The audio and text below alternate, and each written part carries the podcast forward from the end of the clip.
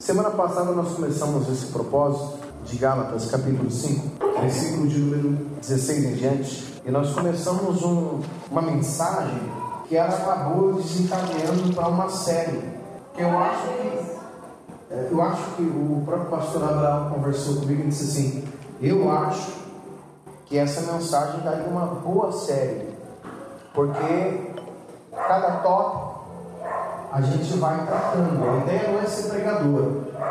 Eu não quero estar aqui em cima como pregador. Porque o pregador ele tem aqueles cacuetes de pregadores.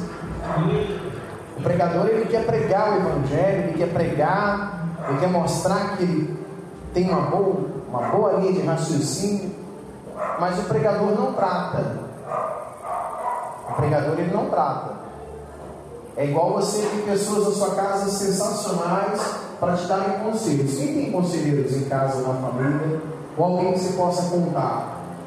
Tem aqui alguém? Só duas pessoas, ou tadinho do resto?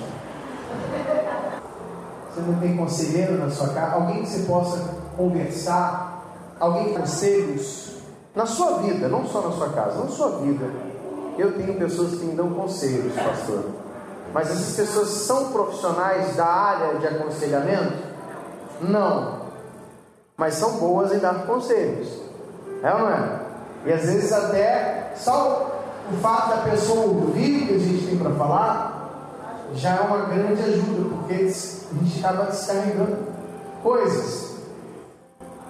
Mas essas pessoas, elas não resolvem, elas ajudam e são de grande valor. Mas quando a gente quer resolver questões difíceis, geralmente a gente procura um psicólogo, alguém que pode conversar com a gente e nos dar conselhos técnicos de tratamento que funcionou na vida de alguém, que foi se, foi se estudado para que você saia da situação que você está. Então, esses pregadores que querem pregar e que são de grande ajuda e de grande valor, eles só vão ajudar, mas eles não vão tratar. Então, a ideia de se ter uma série na igreja, a série não é só um sermão expositivo, versículo a versículo. A série é um tratamento. É um tratamento técnico de Deus. Deus ele vai falando pontos na sua vida pela série que você fala, isso está acontecendo comigo, eu vivo isso. Mas não, não é só apontar um problema, mas tratar deles.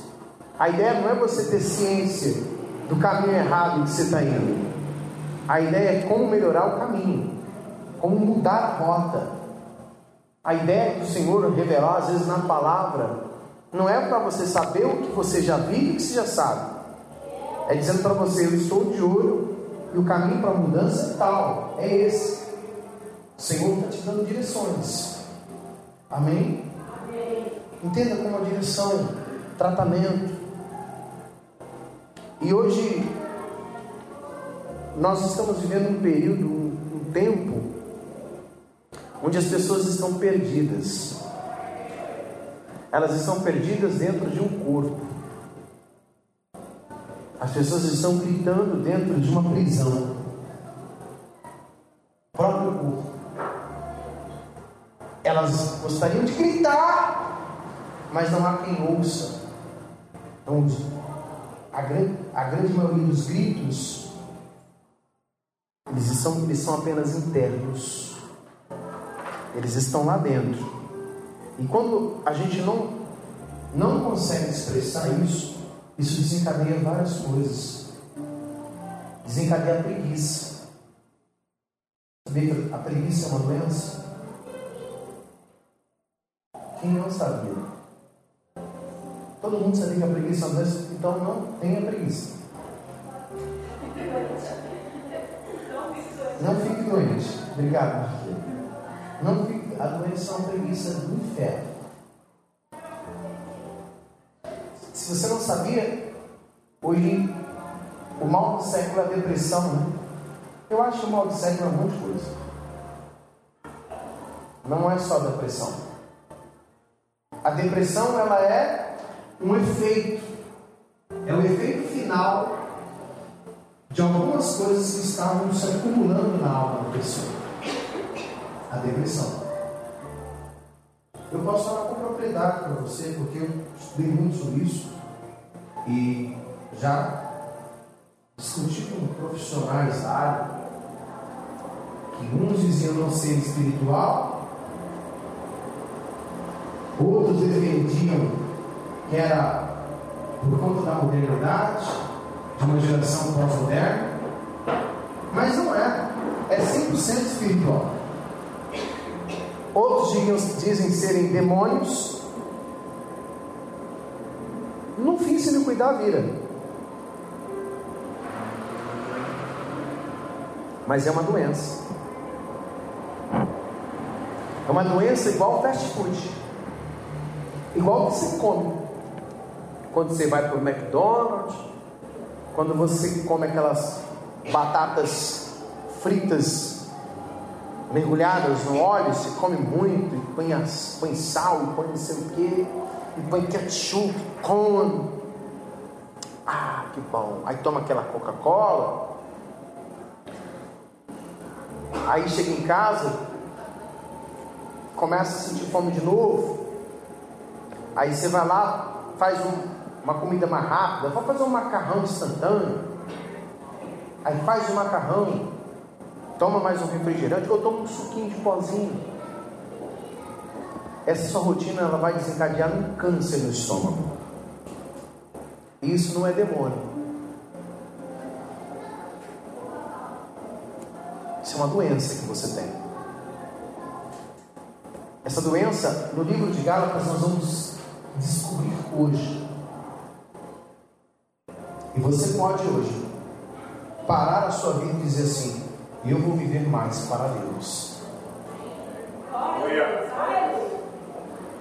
Eu vou viver mais para minha família, para as coisas e pessoas que eu amo. A depressão, ela, ela vem da principal causa, que é a preguiça. Preguiça. Eu tenho uma mensagem que eu falo da preguiça, que é uma coisa incrível. Eu vou pregar aqui. Se eu não fizer a série da preguiça,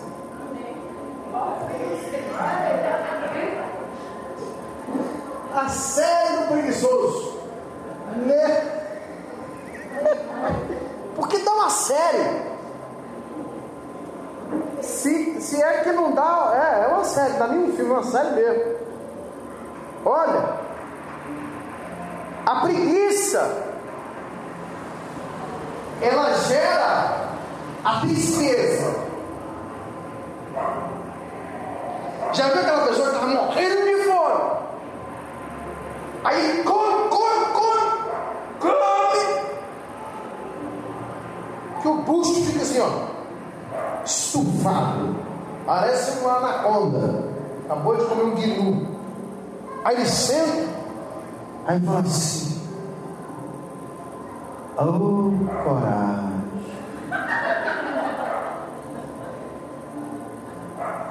Não é coragem, não.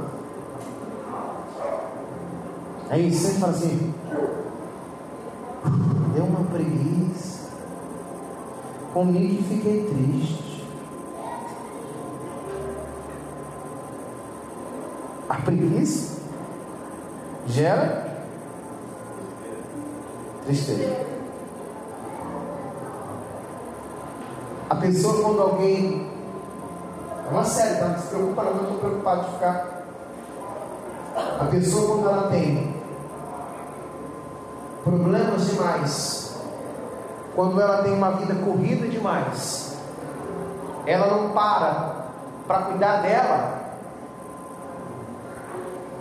ela começa a se sentir estressada, o estresse traz irritabilidade. O estresse traz ansiedade. O estresse traz confusão mental. O estresse traz dores no corpo. O estresse, ele muda todo o organismo. O estresse atrasa o relógio biológico. E aí por isso que muita gente chega nos hospitais e os médicos não encontram nada e no final os médicos dizem assim, sem estresse.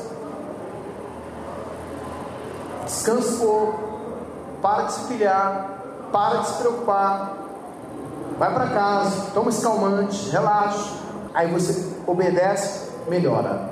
O estresse, ele trabalha tão freneticamente que chega ao passo que se você sofrer qualquer afronta, ou se você sofrer qualquer rejeição, qualquer reprovação, logo você fica indisposta ou indisposto até para ir para o trabalho. Porque às vezes a coisa é tão simples, mas para você causou uma ferida. Às vezes uma palavra que você deu, mas ela parece que com tanto impacto. Mas não é, porque a sua alma já está preparada para declinar para a depressão. A sua alma já está declinando a depressão. Então, tudo que vem contra, você sofre impacto. Aí você chora, não sente vontade de comer, aí vem a preguiça. Que as pessoas não enxergam como preguiça, mas elas enxergam por um outro olho no mundo espiritual, que elas assim, estou indisposto, estou indisposto, não quero fazer nada. Preguiça. Só me dá vontade de deitar.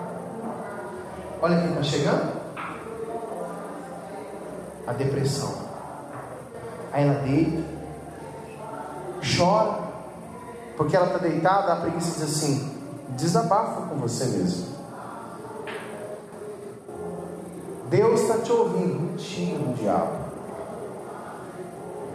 Deus só te ouve quando você clama a Ele. Clama a mim e responder-te-ei. E anunciar-te coisas grandes e firmes que você não sabe.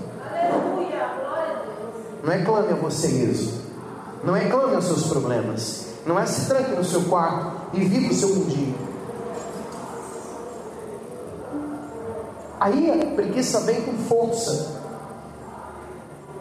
gerando indisposição, cansaço, fadiga, vontade de sumir.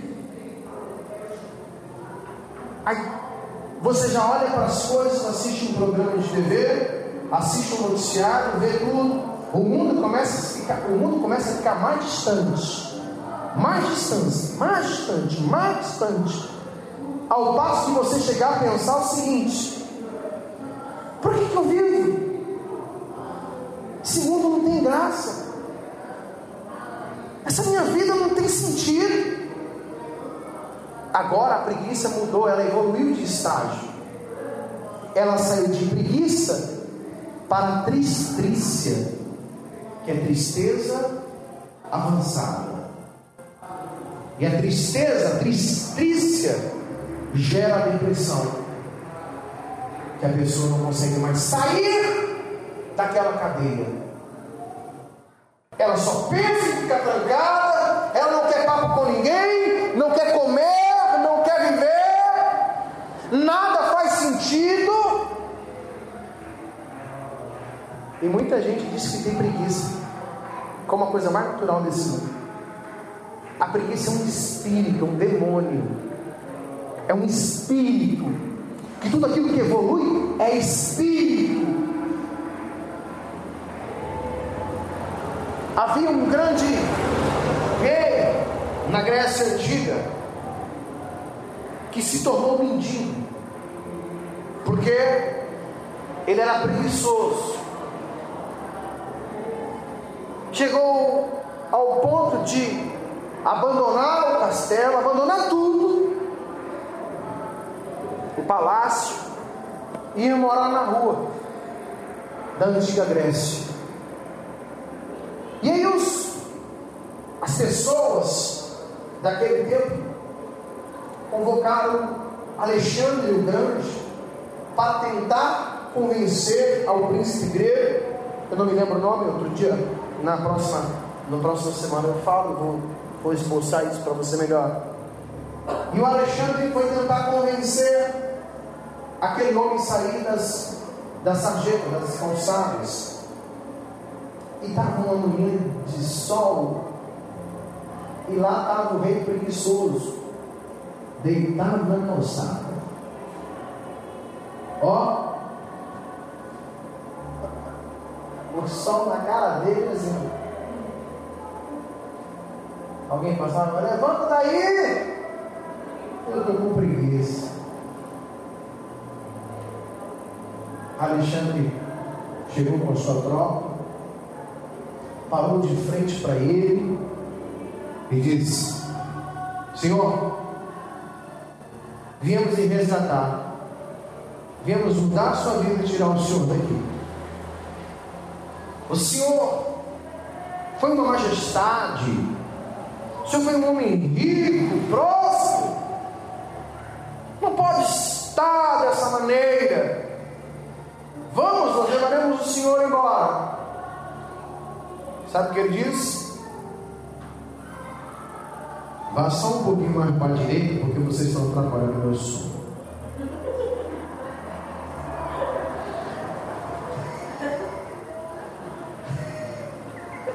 Preguiça, irmão. Até de levantar o demônio.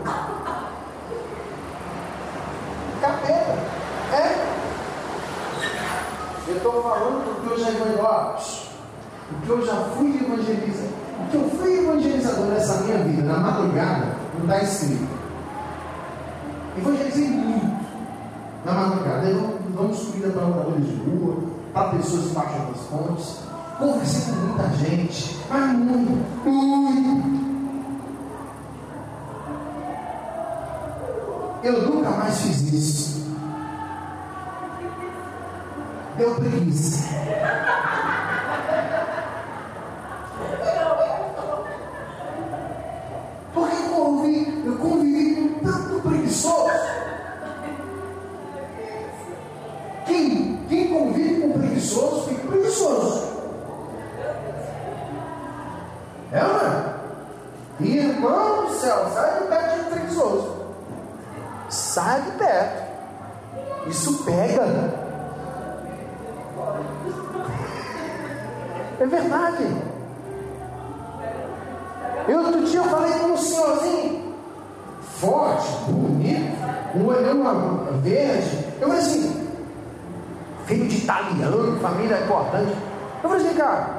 Por que o senhor está morando aqui na rua? Vai-se embora, como é que você faz? Já o senhor, já. Aí ele diz aí, irmão do céu, vou falar, vou mostrar. Ele estava sentado na mureta, embaixo da ponte, e eu pregando para ele.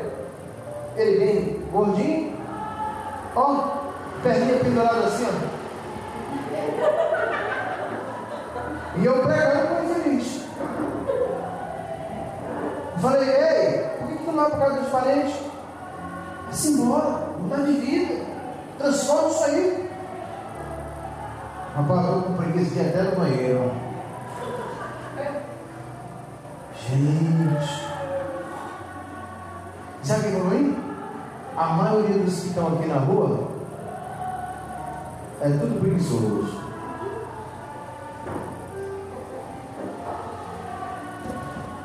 Falei, Jesus, eu desisto. Tem uma preguiça danada de pregar agora. Eu desisto. Porque a um adulto não se ensina nada a menos que ele não esteja perto para aprender. Quando a gente chega num estágio como esse, só a palavra de Deus resolve. Só não adianta ungir você com óleo, fazer sete semanas disso, sete semanas daquilo. Isso tudo para mim acaba virando simpatia.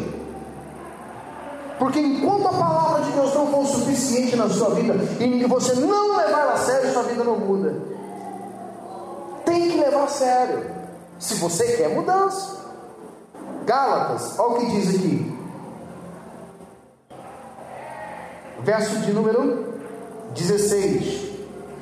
Digo, porém, andai no espírito, jamais satisfareis a concupiscência da carne, expliquei semana passada, a vontade desenfreada, porque a carne luta contra o espírito e o espírito luta contra a carne, porque são opostos entre si, para que não façais o que porventura seja o vosso querer. Mas se sois guiados pelo espírito, não estáis sob a lei. Ora, as obras da carne são conhecidas.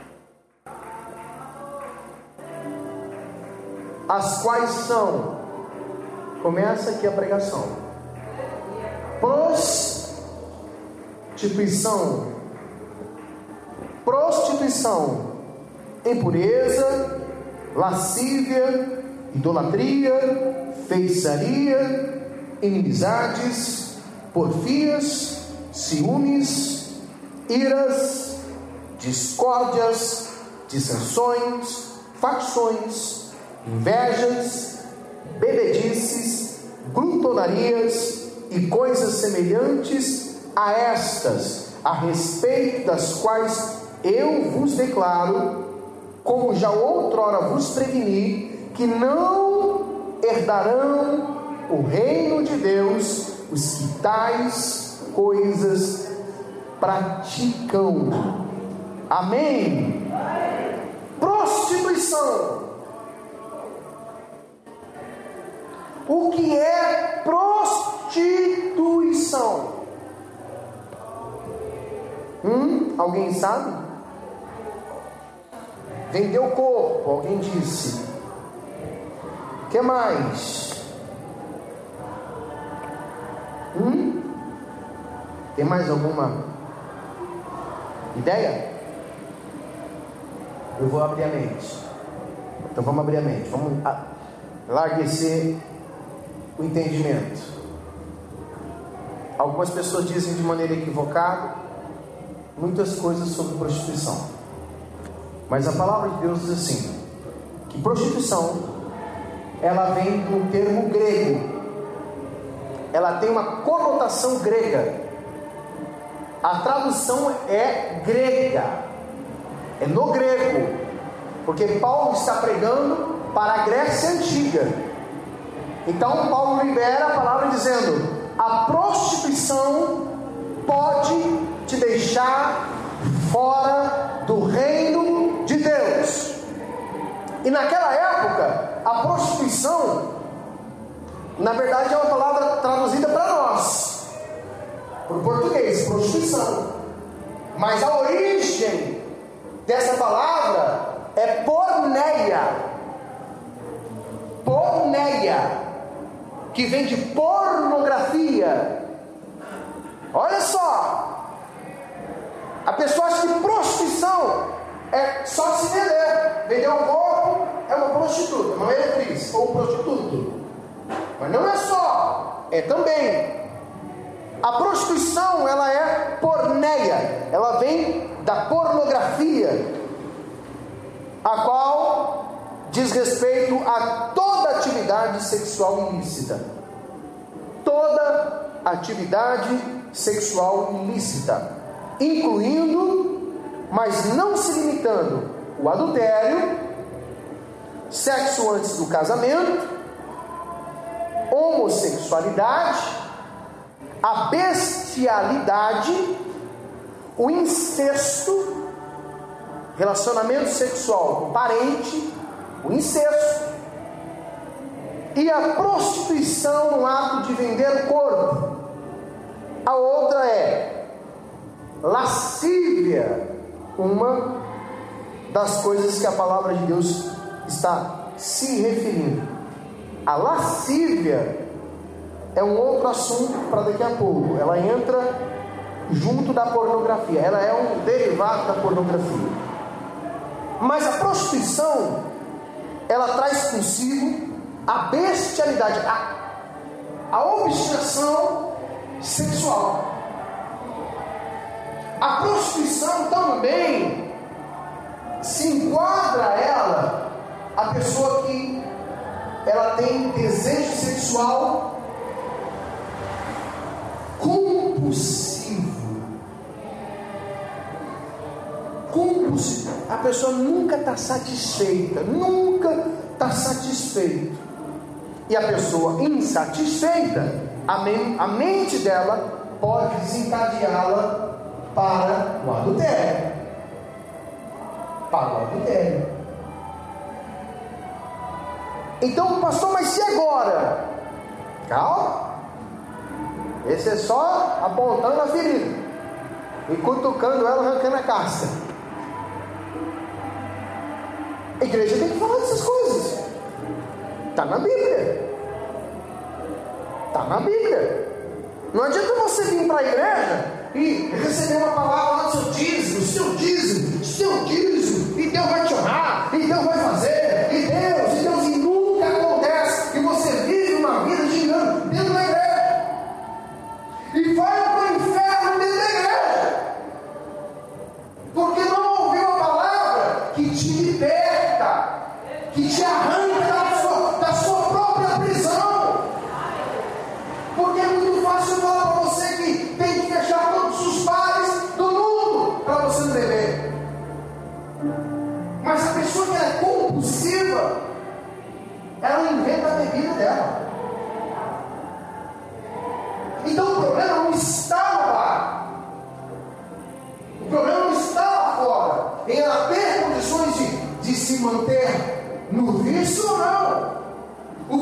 está impregnado na alma, na falta de conhecimento. Que quando a pessoa começa a ter o conhecimento de causas, ela começa a se libertar.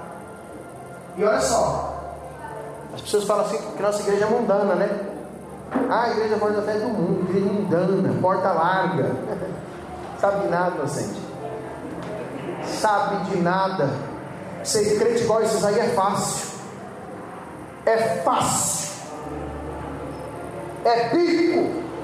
É botar uma roupa de não sei o que lá o que, sei lá o que, uma Bíblia, e dizer sou evangélico. E criar um idioma próprio. O evangeliquez. Ô oh, varão. A paz, querido. A paz, amada. Só vitória. E aí, amado? Ô oh, profeta. Ô não sei o quê. Mas dentro dele existe um demônio enorme que ele precisa se libertar. Para ele mesmo, não é para mostrar para ninguém, não. Ser crente mostrando para os outros é fácil. Difícil é você ser cristão e negar ao mundo e a você mesmo. Você sabe o que nós procuramos? O sim para nós. Isso aqui é tudo culpa do sim que damos para nós, da falsa liberdade, que as pessoas dizem aí fora, assim, se livre, se livre, aproveita. Ah, a vida é uma só, minha filha, meu filho, você vai morrer e não vai curtir. É uma verdade. Se pecar é curtir, curte bastante, depois curte no inferno porque o inferno é uma realidade. Se não fosse, quem já fez memória aqui? Alguém? Se o inferno não fosse uma realidade, as pessoas que vão para o velório não ficavam tristes. Você sabe o que elas ficam tristes? Não é porque o outro morreu. Não é o outro já foi, irmão. Elas ficam olhando o seguinte: qualquer dia vai ser eu. E ela fica pensando na vida meu Deus, será que dói ficar ali? Meu Deus, como vai ser? Ele não está triste pelo outro, ele está triste por ele.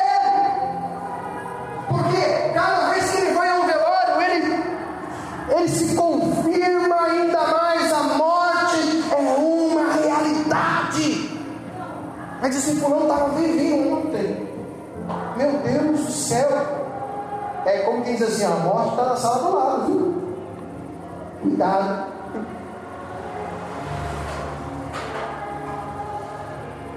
Viver aqui é mais um projeto para onde se vai, se vai depois aqui do que propriamente morar aqui.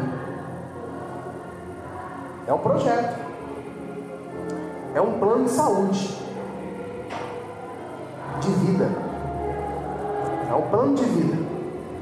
Na verdade, é um seguro de vida.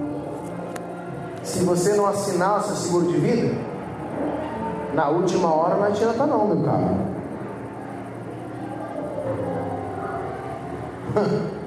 Ei, viva cada dia como se ele fosse o último dia da sua vida.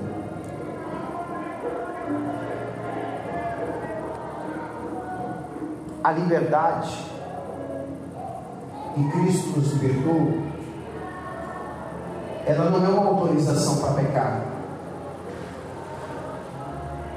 É isso que as pessoas não entendem o que a gente prega. É isso que as pessoas religiosas não entendem, não compreendem. Por que, que você usa calça, jeans? Por que, que você usa calça legging? Por que, que você usa bermuda? Por que, que você usa brinco? Por que, que seu pastor não fala sobre essas coisas? Por que, que você usa batom, maquiagem? Essas besteiras, esse monte de besterolos que eles estão preocupados. Preocupados. Porque às vezes é um santinho na igreja, mas lá é um capeta lá no mundo. Quando não está na vista de pastor, de alguém que o conhece, ah, meu irmão, eu já vi muitos, já vi muitos, das escapadinhas para prostíbulos, as escapadinhas falando dele. Irmão, se vai pecar, peca. Peca mesmo. Ninguém vai te impedir de pecar, nem Deus. A liberdade em Cristo nos faz ser, sermos livres, livres para escolher não pecar. Essa é a liberdade. Que foi para a liberdade, Cristo vos libertou. Você é livre, e dentro dessa liberdade, você sabe, não, a minha liberdade não é uma autorização para pecar. Cristo me libertou para ser livre do pecado, das garras do pecado, da prisão do porque a diversão de hoje é a lágrima de amanhã. Guarde isso. Tudo que se faz hoje se acumula na alma. Vai se acumulando. Pecados, pecados. Quantas vezes eu orei por pessoas aqui na igreja? Na minha vida como pastor. Quantas vezes eu orei por pessoas? E eu sempre pergunto: o que você sentiu depois da oração? Mais leve. Mais leve. Está leve? Estou leve. Então estava pesado. Ou eu estou errado? É uma questão de lógica. E o que, que fez pesar a alma? Excesso de pecado. É um pecadinho, outro pecadinho, é uma ira, é um ódio, é uma discórdia e vai guardando, vai se acumulando. Daqui a pouco a pessoa está numa prisão terrível, não consegue mais sair. Só Cristo mesmo para libertar. Hoje você tem força de vir na igreja? Dê glória a Deus, porque essa foi uma prisão que o Senhor quebrou na sua vida. Amém? Impureza. O que, que é impureza? Hum? Esse aqui é o menorzinho. Beleza. Ah, pastor, é bem da própria palavra, aquele sem que é impuro. Aquilo que não é limpo. Melhorar aqui. Impureza é sujo mesmo. O sujo. O que é o sujo? É o malicioso. É o que em tudo vê uma oportunidade para pensar o mal. Às vezes a mulher não pode dar um bom dia, boa tarde, boa noite. O impuro já pensou, está apaixonado por mim. Olha que viagem. Que cachaça ele aí. Não, não. É meu cabelo que eu cortei hoje. Aí se arruma. É um sujo. Às vezes a pessoa falou com ele sem nenhuma malícia, sem, sem intenção de magoá-lo. Mas ele já, já converteu a palavra, ou ela, e pronto, já fechou a cara porque foi atingido uma palavra maldita. Às vezes a pessoa quis falar de uma forma tão. arrumar um jeito para falar, piorou a vida. Porque a mente da pessoa é suja, é impura. É impuro. Tudo tem, tem um ponto de maldade, de malícia. Purifique sua mente. Lave sua mente com o Espírito de Deus. Com o sangue que Cristo verteu na cruz do Calvário. Então tem que ser ingênuo? Tem. Tem. E as pessoas vão se aproveitar de mim. Deixe se aproveitar de você. Deixe se aproveitar de você. Esse é o preço que se paga por ser alguém puro. Por ser alguém que confia, que acredita. O impuro ele é desconfiado. A pessoa insegura ela é impura. Sabe a pessoa ciumenta? Quem conhece gente ciumenta? Pensa, eu não conheço ninguém ciumento. Outro dia minha esposa falou assim comigo, conversando. Você não esboça ciúme de mim? Fica ali você ciúme. Eu falei, eu não tenho ciúme de tudo.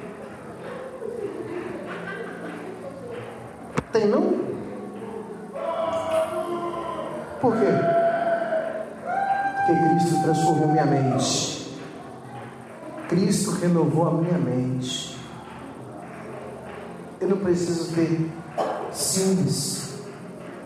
Posso mas ciúmes é cuidado. Ciúmes é pecado. Cuidado não é pecado. Ciúmes é. E se o outro sair do trilho, pastor, é problema seu ou é dele? Qual é o seu papel? Ser dono de alguém? Deus te constituiu dono? Poder sobre alguém? Nem ele tem. Nem ele tem. E nem quer ter. Por isso que nos deu o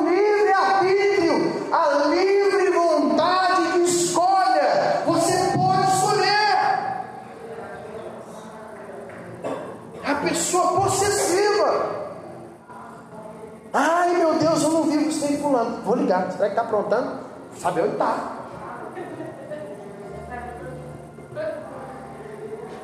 Aí sufoca o outro. E às vezes o outro tá, é honesto, às vezes está certo, às vezes está fazendo correto, às vezes está agindo, está andando no trilho, mas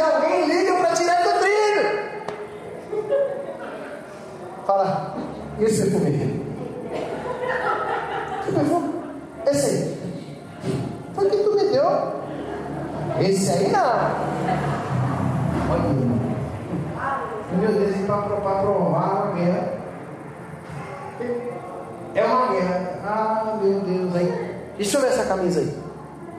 Isso aqui. Esse cartão é do quê? Da onde é? Ah, ah.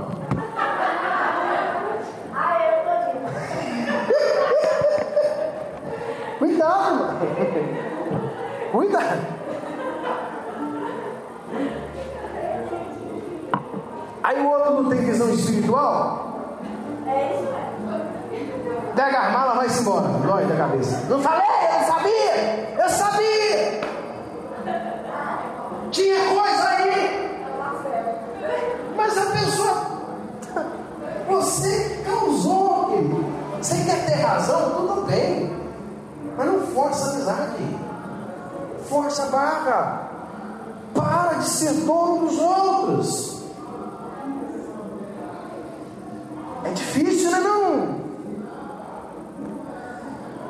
Mas eu só estou aqui na. Não estou em lugar nenhum. Paramos. Paramos na impureza.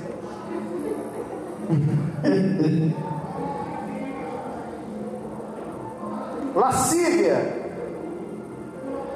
Vou encerrar aqui no Nascimento, semana que vem tem mais. Porque o horário já não me ajuda mais. Vigília na voz Aí Valdete gosta, né? pastor e a vigília. Valdete, vamos fazer um vigilhão aqui para acabar com a raça do diabo. Lascívia. Quem sabe o que é lascívia?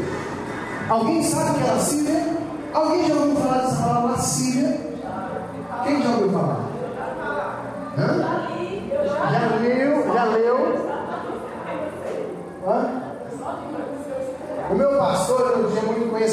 Assim, né? E aí uma vez eu, eu sorrindo, eu sorri para minha namorada da igreja. Eu sorri para ela.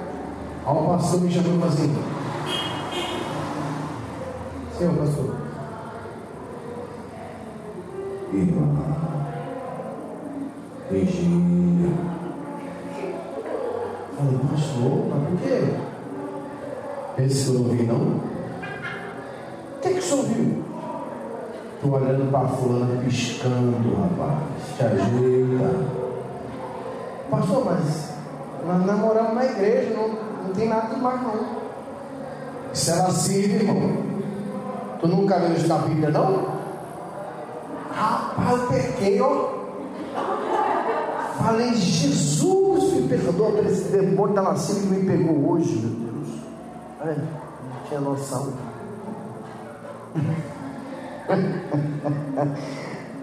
Meu Deus, tem gente pecado a partir de hoje, hein?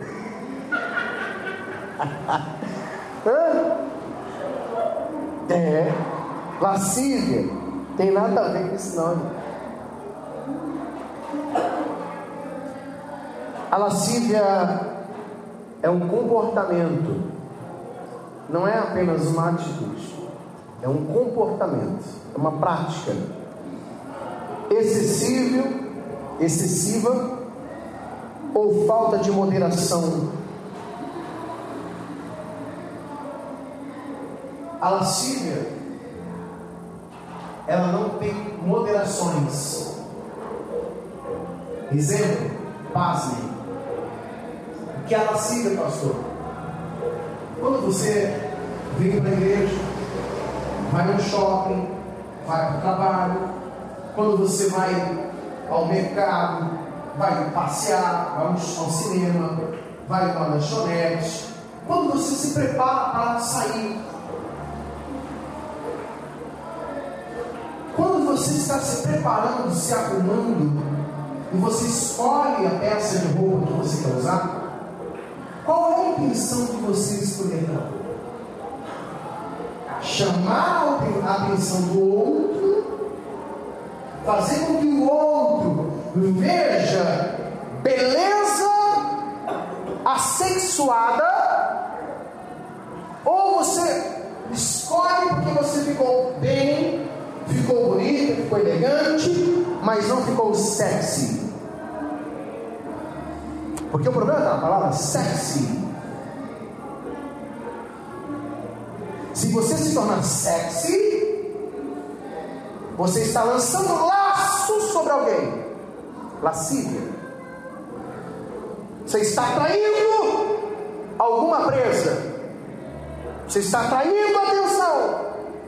E aí, as pessoas da sociedade não entendem isso na grande maioria. E a mídia cai de porrete dizendo: o corpo é meu, minhas regras. Quem já viu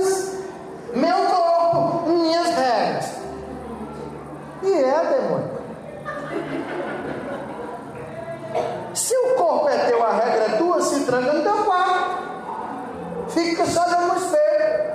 Faça o que tu quiser. Mas não faça o outro pecar. O outro não tem culpa. Mas a lascívia é tudo aquilo que é assexuado. Tudo que é sensual lascívia. De verdade. Eu já preguei em cada lugar. Eu tinha que entrar assim, ó, Senhor Jesus me cobre. E eu acredito, sangue de Jesus tem poder. De ficar de joelho no púlpito orando. Deus me dá a palavra. Meu Deus, eu não me As cantoras só Jesus para ter misericórdia. Irmão. Mas tudo. Hum.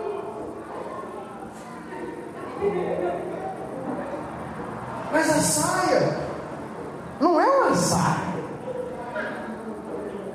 Não é não? Tem, fala, ah, vamos conversar aqui. Tem coisa que não é coisa. Tem coisa que não cabe, irmão. É? E eu estava com um colega pastor, amigo meu, gente boa, do meu time. Ele disse assim, Varão, tá vendo? Tô vendo, Varão, só Deus. E a esposa Beatriz está só de olho em mim. Falei, vai orar, profeta. Olha que o diabo se manifestou aqui na igreja. Ele falou, pastor, e está em nome de Deus. É assim hoje em dia. E é uma disputa, uma mais alta que a outra no salto. Popoca, popoca, popoca. Cascavelando, irmão, parece um camelo desgozado. Uma sensualidade sem tamanho. E casada, nem morei casada com os barrigão lá. Irmão, ajeita tua mulher, te ajeita te ajeita, porque isso aí é alguma vontade estranha que ela está tendo. Isso é vontade estranha. Porque você acha mesmo que Deus aceita? Seja sincero. Não é para Deus. Porque quando é para Deus gera temor. Temor. Os excessos são lascívia. Os excessos são lascívia. Não estou referindo a. Eu não estou falando aqui de moda, não estou falando aqui de. A roupa você tem que usar a calça, a saia, não é isso que está em jogo. Porque tanto a calça como a saia, dependendo da forma que você usa e dependendo o estilo que você compra, você está praticamente pelado. E os irmãos também. Tem uns irmãozinhos também, saradão.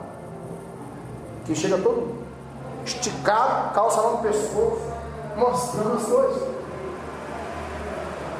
Lascívia, lascívia, lascívia é pecado. Ei, chega né? Vamos acabar? Acabou, irmão. Aí, aí, Jesus. Eu vou parar na feitiçaria. Não. Vou, ficar na feitiçaria. Eu vou ficar na feitiçaria. Está repreendido. Eu vou continuar. É isso que você entendeu. Só para não piorar a minha vida. Não, não. Onde nós estamos, gente? Lascívia. Idolatria. Pronto. A gente, come... a gente continua semana que vem. Amém? Paramos na idolatria. Ok? Tem mais semana que vem. Falta não. Traz mais gente, traz mais gente. Se tiver chovendo, pega um guarda-chuvão, uma capa, alguma coisa, traz. Porque isso aqui é palavra que o mundo precisa ouvir. Precisa ouvir. E tudo isso gera comportamentos compulsivos. Os excessos. Amém? Cuide da sua alma como quem cuida de um grande tesouro. E Deus ele não fala tudo isso para que você se sinta oprimido e tenha raiva dele. Ele fala tudo isso dizendo para você: você é linda do jeito que eu te fiz. Você é lindo do jeito que eu te fiz. E você não é proibido de comprar uma roupa bacana não é proibido de ir a lugares, você só é proibido de pecar.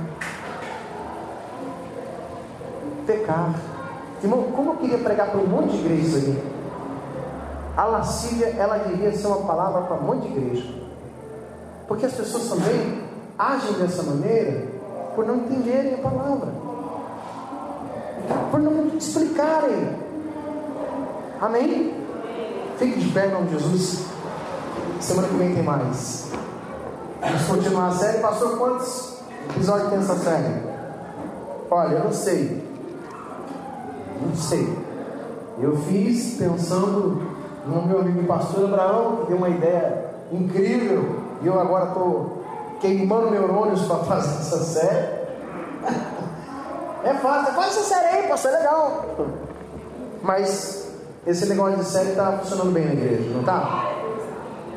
A gente está aprendendo muito na palavra e, bom, eu acho que esse vai ser nosso estilo de igreja. Glória a Deus. Igreja que cresce na palavra, no poder de Deus. Sem inventar moda. Inventar a roda. A roda já foi inventada. Amém? Glória a Jesus. Fique de pé em nome do Senhor. Quero, quero agradecer a Deus pela sua vida. Quero te abençoar nessa noite.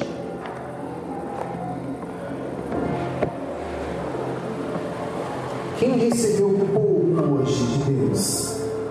Alguém que recebeu pouco? Quem recebeu muito de Deus hoje? É? Então vou ler para você um texto.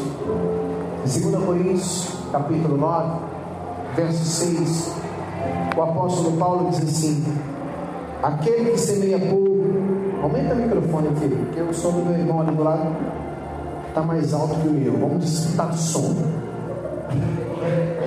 Mas é, vamos ver quem ganha. É brincadeira. Aquele que semeia pouco, pouco também ceifará. E o que semeia com fartura, com abundância também colherá. 2 Coríntios 9, 6. Sua oferta, seu dízimo, seus votos, seus propósitos devem ser feitos, devem ser feitos. Por isso que você ouviu. Se você ouviu muito, Faça muito para a obra de Deus. Oferte muito. Se você ouviu pouco, oferte pouco. Pastor, mas eu não tenho condições hoje. Glória a Deus pela sua vida, você não tem hoje. Mas eu vou profetizar, continuarei profetizando, que o seu quadro vai mudar. Em menos de um mês, em menos de um mês, você vai começar a ser um dos maiores contribuintes dessa obra. Amém ou não? Amém? Eu profetizo isso na sua vida. Pastor, eu tenho condições de semear uma oferta. Semeie. Semeie uma oferta de amor no reino. E a sua oferta, você quando colocar ela aqui no, alforje, quando você colocar aqui, essa oferta ela tem um poder de semente. De semente. Essa semana vai ser uma semana que eu vou ensinar, amanhã mesmo no culto, eu vou ensinar como você atrai os milagres de Deus. Isso. Eu vou falar antes de entrar na série de amanhã. Como você atrai os milagres de Deus por meio da vida financeira. Amém? As segundas, as quintas-feiras dessa igreja, elas vão ser mais quentes. Porque nós vamos fazer você sair da situação do conformismo financeiro e levar você para uma vida de prosperidade de honra. Você crê nisso? Quinta-feira. Quinta-feira agora. Você já pode vir. Quinta-feira agora. Quinta-feira que vem. Nós vamos começar com um propósito frenético para a sua vida financeira decolar. Eu estou cansado de ouvir tantos microempreendedores reclamarem. Reclamarem que a vida financeira não está andando. E, e às vezes tem talento, tem tem uma bela estrutura, mas a coisa não anda, não flui. Não andava, porque a partir de quinta-feira agora vocês vão começar na tua vida. Pastor, mas eu trabalho, eu tenho um emprego, eu posso vir, você deve vir. Se a tua vida financeira não está bem, quinta-feira nós vamos começar um propósito tremendo para decolar e declinar a sua vida financeira. Você crê nisso? Em nome de Jesus. Declinar não, decolar em nome de Jesus. Separa com você sua oferta, seu voto, seu dízimo, seus propósitos. Queridos, domingo, sem ser esse o outro, não é isso? Santa Ceia da Comunhão. Na Santa Ceia da Comunhão, vamos, cada um traz um, um prato, que a gente vai ter a primeira ceia cerimonial, que é a ceia do corpo e do sangue de Cristo. E na sequência, para aqueles que não participam da ceia, da ceia cerimonial. Eles poderão participar da ceia da comunhão. É onde a gente vai todo mundo sentar, comer juntos e compartilhar coisas boas no reino. Amém? Aí um traz uma torta, o outro traz um pão com patê, o outro traz um prato de salada, um frango grelhado. Meu Deus, tem hora. Ah, jantar. Tá. Não, mas tem uns pãozinhos integral, uns peitos de peru, ou oh, glória, umas ricotas. Deixa Deus usar. Amém? Então, você se resumiu em outro. Pastor, só tem pão por Traga-se mesmo que os irmãos são pão de boca. Traga-se mesmo. Eu, você está dando sorte, mas daqui a uns seis meses, convida não que eu Falta só mais seis meses. Terminou o propósito, aí eu volto a comer igual leão. Refrigerante, né? Suco, é, leite, chocolate, o que tiver, traz. Vai ser aquele banquete. Crê nisso? Glória a Deus. Hã? De prata, né? Meu Deus, hoje você está no marquidão que é de Macedo. Oh, brincadeira. Gente, quem tiver condições de trazer aí pratinho, né? Copo descartável, talheres para a ceia da comunhão, você vai ajudar bastante. Amém? Ajuda a obra de Deus. Sai do seu lugar com alegria, traga seus dízimos, sua oferta, seu nome. Passou minha oferta, eu vou fazer. É, deixa eu ungir você também, vem cá, meu Vou fazer no cartão de débito, crédito, não sei. Máquina está funcionando. Fique à vontade, Deus te abençoe em Jesus. Pastor, eu não tenho que sentar, esse mesmo, temos de amor para abençoar. E temos condição de prosperidade, que haja prosperidade na tua vida, que haja prosperidade na tua vida, Jesus. Que haja prosperidade tua vida, Jesus. Que haja prosperidade na tua vida, Jesus. Que haja prosperidade na tua vida, Jesus. Que haja prosperidade na vida, em nome de Jesus. Amém? Jesus. Glória a Deus, se fé. Em nome de Jesus. Senhor nosso Deus. Senhor nosso Deus e eterno Pai.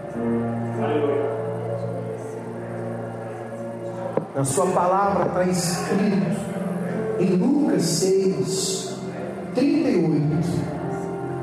Dai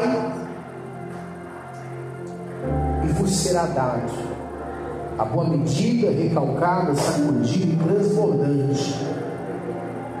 Generosamente vos darão, porque com a medida com que me tiveres medido, vos medirão a vós também. Senhor, as pessoas ofertaram nessa noite.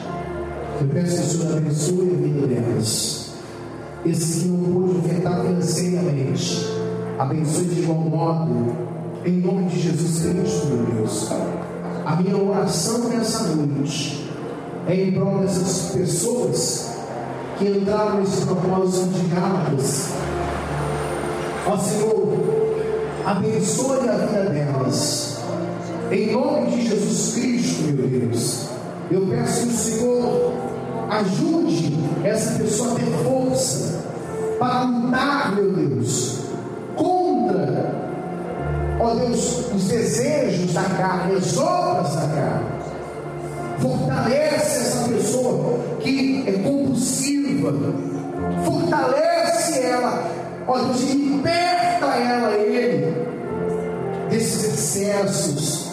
Em nome de Jesus Cristo, eu oro nessa noite que haja libertação na tua vida, que haja libertação para tua causa que haja mudança na tua mente, na tua alma, nos teus propósitos, na tua casa, na tua família, nos teus relacionamentos, no teu trabalho, na faculdade, no aonde você participa com pessoas, aonde existem pessoas em sua volta, que haja sobre a sua vida essa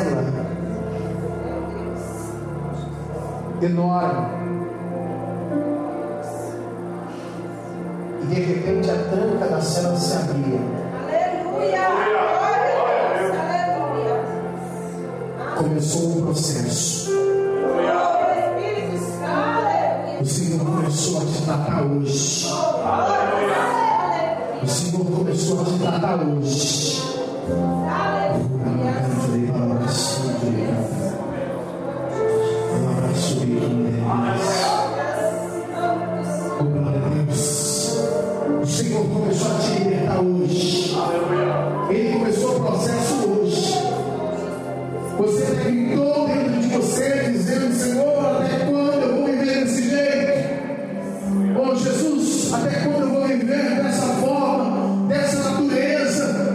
Ó oh, Espírito Santo, a partir de hoje o Senhor te liberta.